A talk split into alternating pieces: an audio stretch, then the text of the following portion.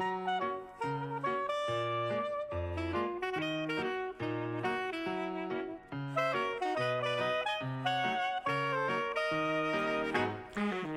Psychobalado, un podcast pour être à la fine pointe en psychologie et en communication interpersonnelle avec les psychologues Yves Dalpé et Joanne Côté.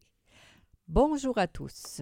Aujourd'hui, notre sujet principal porte le titre suivant Quand se séparer mais d'abord, le docteur Yves Dalpé nous présente succinctement quelques nouvelles tirées de recherches récentes en psychologie. Bonjour, chérie. Oui, bonjour, chère Joanne. Alors, la première recherche, une surprenante priorité de santé publique. Aux États-Unis. Aux États-Unis, les connexions sociales. Ah, OK. Qu'en est-il? Les connexions sociales. Alors, Joanne, euh, et imagine-toi que les euh, psychologues américains Mhm. euh, voudraient faire valoir que la force des liens sociaux qui nous, y- qui nous unissent, la force des contacts, des- du réseau d'affection qu'on pourrait dire, Absolument. c'est tellement important qu'on on devrait en faire une priorité de santé publique. Wow. Et il se euh, base sur beaucoup de recherches qui vont dans ce sens-là.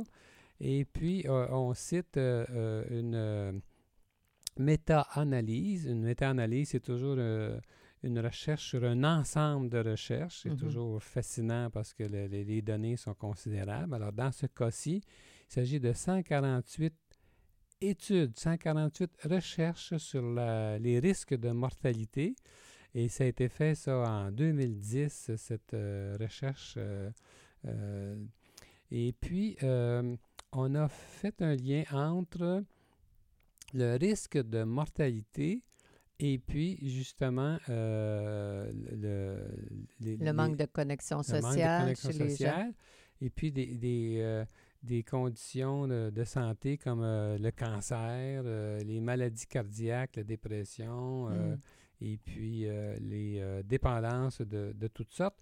Puis on, on- on a réalisé que les liens étaient tellement forts que quand quelqu'un était bien entouré socialement, son risque de mortalité était réduit de 50 Oh peu importe l'âge, le sexe ou le statut de sa santé en général.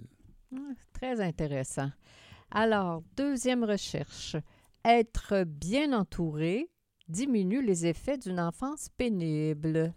Oui. Oh, ceux qui ont la malchance d'avoir une enfance pénible, des, avec des gros stress comme des parents qui sont irresponsables ou qui ont des grosses dépendances. Ceux qui étaient bien entourés, ça va dans ce sens-là, Yves. hein? Alors, c'est que euh, une recherche euh, récente a, a montré que euh, le fait euh, d'avoir euh, justement des liens euh, sociaux, des, des bonnes connexions Que à l'âge soit adulte, à ça réparait euh, pour beaucoup euh, les effets négatifs d'une enfance euh, malheureuse, d'une Autrement- enfance difficile. Autrement dit, quand, quand- quand on a la chance, une fois adulte, d'être bien entouré avec des gens qui nous estiment, qui nous donnent de l'affection, avec qui on a des bons échanges, ça réparait la, la, la, la malheureuse Pas, enfance. pas- pas automatiquement, Joanne, mais ça peut le faire, évidemment. Et ici, il s'agit d'une recherche qui a été faite sur 6000 personnes. Puis, on a réalisé que ceux qui avaient un bon support comme ça, là, ben, le risque de mortalité était réduit d'environ 25 Quand même. Alors, donc, il y a un lien entre le, le risque de mortalité et une enfance euh, très difficile euh, au cours de l'âge adulte. Ben oui. là. On n'entrera pas dans les détails, mais c'est quand même impressionnant. Exact. Troisième recherche, l'amitié dans l'enfance et la santé dans la trentaine. Alors, on reste un peu dans le même, euh, toujours dans oui. le même genre de recherche qui euh, se concentre sur euh, l'importance des liens d'affection, on pourrait dire. Eh bien, on a réalisé ici sur une population d'adultes, après avoir fait une recherche longitudinale qui a commencé en 1987, on a réalisé que euh, euh, les garçons et Mhm. qui avaient euh, beaucoup d'amis quand ils étaient plus jeunes, Mm. ben, vers l'âge de 30 ans, ils en bénéficiaient physiquement. Alors, ils avaient un niveau de pression sanguine plus faible, entre autres choses. Donc, euh, ça fait voir que toujours là, l'importance l'importance des, liens, de hein. l'amitié, de l'affection. Exactement. Et maintenant, notre sujet principal, cher Yves, quand se séparer? Quelle question, n'est-ce pas, quand on est aux prises avec de l'ambivalence sur cette question cruciale? Oui, c'est sûr qu'on parle de cette. On, pose cette question dans, un, dans le contexte de justement de, personnes qui sont qui ont, qui ont envie de se séparer. On entend parler de ça assez souvent dans, dans, dans, dans notre bureau, mm-hmm. évidemment. Alors, on va diviser notre entretien d'aujourd'hui en deux phases, on peut dire. Premièrement, les mauvaises raisons ah de rester en couple. Oui, Et puis, deuxièmement, on va vous proposer des critères euh, pour évaluer, euh, euh, disons, la question de, de, séparation. Des critères objectifs. Dont... Oui, Alors, la, première phase, les mauvaises raisons de rester. La première, on pourrait dire, euh, même si on a une vie conjugale euh, misérable, pardon, criblée de, problèmes euh, chroniques, hein, on, en, on en voit qui, qui sont dans un mariage qu'on appelle, nous autres, dévitalisés, puis qui, qui s'accrochent. Hein. Ça sont, nous autres, on a remarqué que c'était comme des peurs de la solitude. Les gens... La, la, principale raison, je crois. Moi aussi. La peur de la solitude. La peur de la solitude. Alors, si on reste en couple euh, qu'on se sent malheureux, mais qu'on ne veut pas partir parce qu'on a peur de la solitude, c'est sûr que c'est pas une bonne raison. Là. Non, hein, c'est comme... C'est probablement la raison la plus importante, parce que ça fait, un lien avec les recherches que euh, je viens de citer, justement, c'est que c'est vrai que le, réseau d'affection est tellement important qu'on risque gros. Exactement. Alors, les personnes ont peur de tomber dans le vide affectif et puis euh, vont poursuivre leur relation même la relation conjugale, même si elle est malheureuse, évidemment. Ben oui, parce que souvent, que ce soit parfois les enfants, les, membres de la famille, les amis vont prendre pour un ou pour l'autre des conjoints séparés. Alors, on diminue notre réseau social et puis ça, peut faire peur à, bien des personnes. Hein, ils ont peur de tomber dans le, dans le vide affectif. Oui, mais le seul fait de perdre l'autre, c'est déjà un vide affectif, même si c'était pas facile. Non plus. La une deuxième euh, raison, on pourrait parler de la peur de l'échec. Les gens voient la rupture amoureuse, le divorce, comme un échec. Oui, c'est fréquent. Peut-être un peu moins qu'avant parce que c'est beaucoup plus accepté. Puis euh, souvent, les gens vont voir ça comme la suite logique de leur vie et non pas comme seulement comme un échec. Mais ça, ça reste quand même euh, une raison qui empêche les gens de procéder parce qu'ils disent vivre cet échec-là, c'est épouvantable. Exactement. On l'entend régulièrement. Même chez des gens plus jeunes, ils, perçoivent la, rupture comme, comme un échec dans, a priori. Puis souvent, ils pensent aussi qu'ils vont être incapables de conquérir un, un autre partenaire conjugal. Même, euh. parfois, il y a des jeunes hein, qui, on dirait qu'ils manquent de, que ce soit des jeunes ou des moins jeunes, qui manquent de confiance en eux, qui ont peur de ne pas être capables de retrouver une personne avec qui ils vont être mieux ajustés pour euh, vivre une relation amoureuse. Alors, ils, restent euh, ambivalents avec l'idée de la rupture sans la faire. et Malheureusement. autre, un autre facteur, c'est la routine familière du présent qui est connue. Alors, on préfère euh, rester dans cette routine, même si elle est désagréable, plutôt que de se lancer dans une aventure inquiétante. Ça rassure, hein, pour des gens qui mm. peuvent être anxieux. la routine euh, rassure euh, la, la, personne. C'est comme un peu un anxiolytique. Il y a une autre raison, qu'on, les valeurs morales ou religieuses euh, qui interdisent totalement d'envisager une rupture conjugale. Hein. C'est sûr qu'il y a 40 ans au Québec, 50 euh, ans, les, valeurs religieuses étaient très, très, très prédominantes et très encadrantes. Mais c'est vrai, Joanne, qu'on voit moins ça peut-être. Hein? C'est pas. Euh, les valeurs, les, les valeurs religieuses, oui, oui, oui, oui, oui, Au Québec, oui. Mais, c'est sûr que quand euh, le conjoint euh, sait, si le conjoint sait que l'autre reste par, par ses principes, pour, ses- pour des principes et non pas parce qu'il l'aime, c'est pas fameux. là, hein? Non, ça ça fait pas non, Oui. ça fait pas fameux. Tu as bien raison.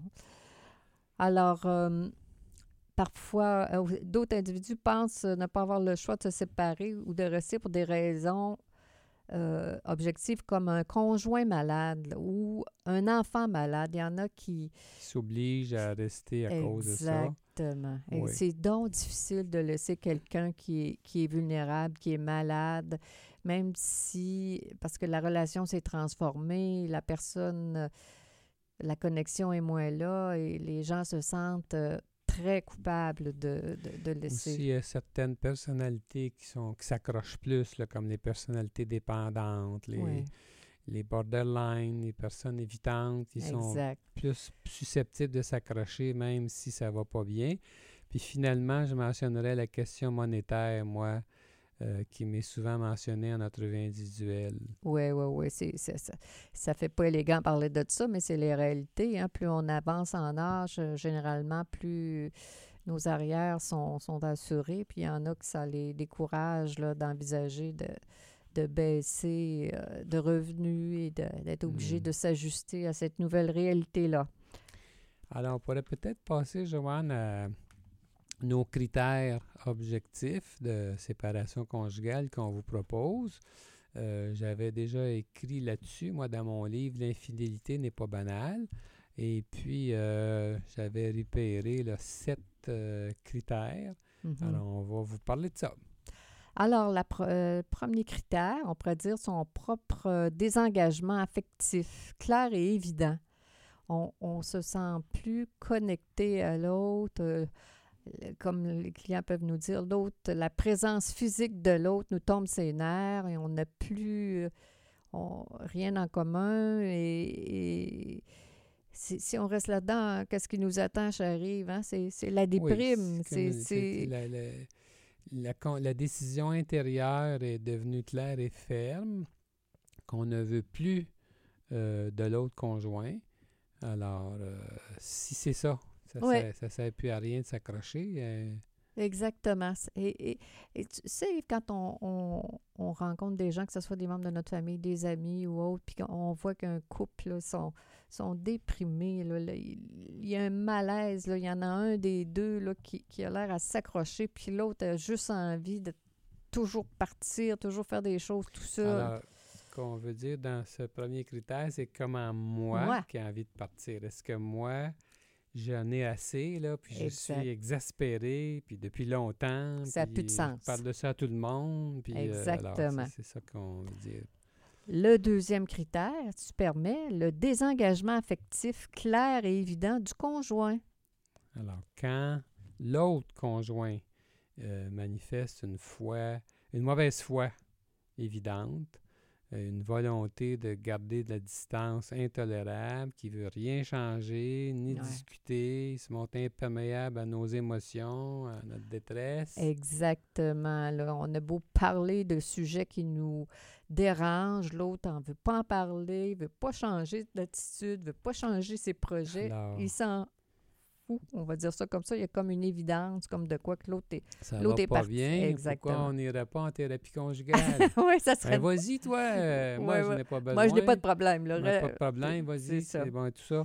Exactement. Alors, on voit là, que euh, l'un est malheureux, puis l'au- l'autre ne tient pas compte de son malheur. Exact. Il a l'air de s'en s'en- S'en fout. S'en S'en fouter. fout, là. Alors, ça, ça c'est... Le désengagement est, est- Oui. est pas dit, mais est vécu. Oui, c'est sûr que quand il y a trop de distance, là, puis que l'autre n'est pas assez intéressé aux émotions vécues, il n'y a peut-être pas grand-chose à espérer Ouais, de cette personne-là. Hein? Exact. Un autre critère, la violence du conjoint. C'est- une évidence pour nous autres, hein, mais il y, en- il y en a pour qui ça, ça leur prend hein, manifestement beaucoup de preuves pour dire mon conjoint est violent. Quand je vois dans les yeux de mes enfants de la, de la frayeur, euh, ça, ça, ça, ça me touche tellement. J'ai j'ai beau essayer toutes sortes de choses pour changer le comportement, la dynamique, et rien n'y fait. Moi, je dis qu'on ne vit pas avec quelqu'un qui nous fait peur. C'est totalement vrai, chérie. Ça n'a aucun sens en Mm. 2018 qu'on accepte ça. euh, Oui, mais les gens sont pas mal au courant de ça, toutefois. Ben, oui, t'as raison, mais euh, dernièrement, j'ai eu quelqu'un dans mon bureau qui, qui, qui- comment dire, qui était attaché, qui aimait, qui aimait la personne avec qui euh, elle vivait, puis qui avait du mal à, comment dire, à procéder, à dire ça n'a plus de bon sens. Si je pars pas, ma fille va m'en vouloir. Avait de la misère, comment dire, à, à- à se donner la permission de quitter et d'engager des Ah, procédures ouais, c'est parce que- parce que euh, C'est sûr, ça. pas nécessairement facile pour Non. autant. C'est toujours parce que- évident quand on n'est pas dans le oui, contexte. parce que même s'il y a de la violence, c'est souvent beaucoup d'attachement quand même. Exactement, exactement. Ah, un, peu, un peu proche de ça, un autre critère, c'est le manque de respect criant du conjoint. Un Mm. conjoint irrespectueux, euh, moi, je pense qu'il ne mérite pas de garder l'autre près de lui, qu'il soit de bonne foi ou dans, des, ou dans ses intentions de se corriger. Là. Si c'est si c'est trop fort, là, le- le- l'irrespect, là, Mm. euh, L'irrespect, je te dis que c'est c'est quelque chose. Hein? Ça- ça- personne qui est foncièrement irrespectueuse, là, euh, avec une personne comme ça, la vie euh, reste un, calvaire. enfer. C'est un calvaire, pas, euh, évidemment. euh, on alors- ne mérite pas ça, on a une vie, puis on ne mérite pas d'être aimé de, de manière dénigrante par, par autrui. Et moi, je dis que le désir de séparation dans ces cas-là est non seulement justifié, il est sain. Parce que Exact. le contraire, c'est-à-dire de vivre dans un contexte Exact. irrévérencieux, dénigrant, méprisant, ben moi, je pense que c'est malsain. Quel, quel message que ça envoie à mon estime de moi, là, quand quelqu'un me méprise à, à tous les jours de manière régulière. Ça, Si ça, ça- arrive temporairement, c'est ça, tout, le monde traverse des périodes difficiles, là. ouais. mais si c'est une... Quand c'est la norme, Oui, c'est ça. C'est tout le temps ça. Puis si l'autre personne euh, ne veut pas ne changer. veut pas changer... euh. Alors, un autre critère, l'absence de relations sexuelles. Ah ben oui, ça, c'est, c'est, c'est, c'est une bonne raison aussi pour... Euh, euh, certain. hein? oui, je comprends. faut pas oublier que la sexualité fait partie inhérente du contrat de tout lien conjugal. Moi, je vois ça comme ça. C'est pas, c'est pas acceptable qu'un des deux conjoints, pour quelles que soient les raisons, là, décide là, que lui, là, ça ne l'intéresse plus, là, puis que c'est fini. Ouais. C'est, remarque que c'est sûr, ça peut arriver temporairement, ça aussi, oui, là, ça aussi, suite à toutes sortes de circonstances. Ça euh, prend des nuances quand même. Hein? oui, mais si on sent là, que l'autre, euh, encore là, ne veut pas discuter de cette question-là, puis que ça reste euh, rigidifié, Exactement. euh, c'est pas. C'est, c'est une, moi, je trouve que c'est une raison importante. là. on ne sacrifie pas sa vie euh, sexuelle. C'est fait- comme faire, la, faire l'amour seulement quelques fois par année, Ouais. euh, ça peut s'avérer cruel même, je trouve, puis insupportable pour un adulte euh, normal. Bien sûr. Euh, Parce que qu- quand quand il n'y a pas de sexualité, ben ça veut dire qu'il n'y a pas d'affection. Il y a peu. L'affection, c'est c'est comme un jeu de domino, ça. Pas de rapport intime au plan sexuel. Les gens se touchent moins. Les gens sont moins gentils. Il y a moins de sensualité. Il y a moins de- d'affection en dehors de la sexualité. Alors, ça, ça appauvrit le plaisir d'être ensemble. Moi, je dis qu'une trop grande différence de libido entre deux conjoints, c'est déjà euh, euh, Une raison. un- une raison. Si, si, c'est si c'est trop, là, Ouais. faut, faut s'accorder là-dessus, sur la fréquence. On peut avoir des distinctions sur les façons de faire, ça, ça peut toujours se travailler. Mais quand la fréquence est trop grande, Trop, quand trop, la, Trop, la- trop, trop, trop grande. oui. Ouais. Ben quand, ouais. quand la, quand la différence euh, de désir entre les deux est trop grande, ça peut être euh, insupportable. Ben, il y a toutes sortes de raisons à ça, c'est un autre sujet. Ouais. Ouais, T'en as des sujets, toi, Oui. mon cher Yves. Alors, euh, un autre euh, critère. critère, des changements draconiens dans le style de vie imposés unilatéralement par un conjoint à l'autre. Ben oui, on n'est pas obligé de tout accepter à la vie et à la mort, hein? Dans la vie, non? Oui. Alors, si un conjoint décide que lui, euh, il s'en va euh, demeurer en Europe, Oh là là, faut, faut que tu viennes, que tu viennes pas. Moi, je m'en vais. Moi, je m'en vais. Je m'en vais vivre en, en Europe. Hein? Ça, c'est- ça aussi, c'est une décision unilatérale comme la sexualité. hein? Ça Ouais. N'a pas de sens. Ça met trop de distance ou qu'il y en a un des deux conjoints qui décide que là, on va se voir que la fin de semaine. Encore, il y en a un des deux qui décide unilatéralement quel sera mon style de vie sans me, me consulter, sans discuter avec moi, sans donner de sens à tout ça. ça.